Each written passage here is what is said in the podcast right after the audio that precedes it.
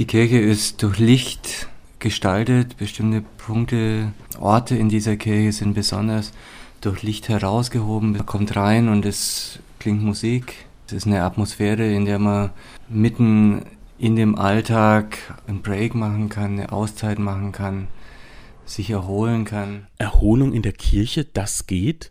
Für den Gottesdienst, von dem Sozialpädagoge Wolfgang Große da gerade erzählt hat, ist das zumindest eines der Ziele. Timeout, also zu Deutsch Auszeit nennt sich das Angebot, das seit 1999 alle drei Monate in der Aschaffenburger Stiftsbasilika stattfindet. Und nicht etwa sonntags, sondern mittwochs. Dahinter steckt Methode.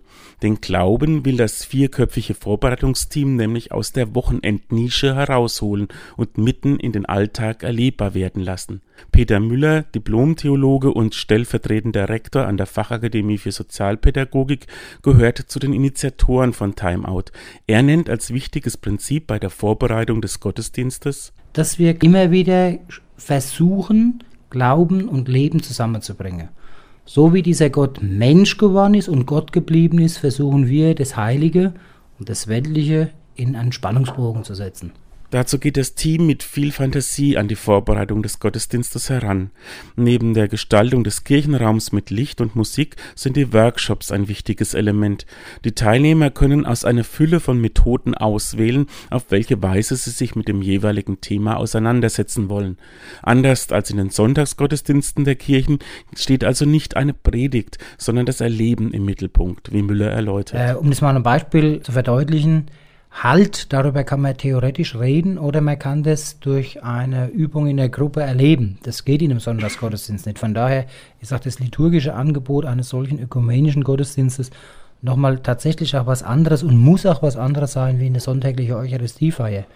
Wobei ich natürlich auf der anderen Seite schon meine, dass wir auch sonntägliche Eucharistiefeier ein Stück näher an die Lebenswelt und die Lebenserfahrung anbinden könnten.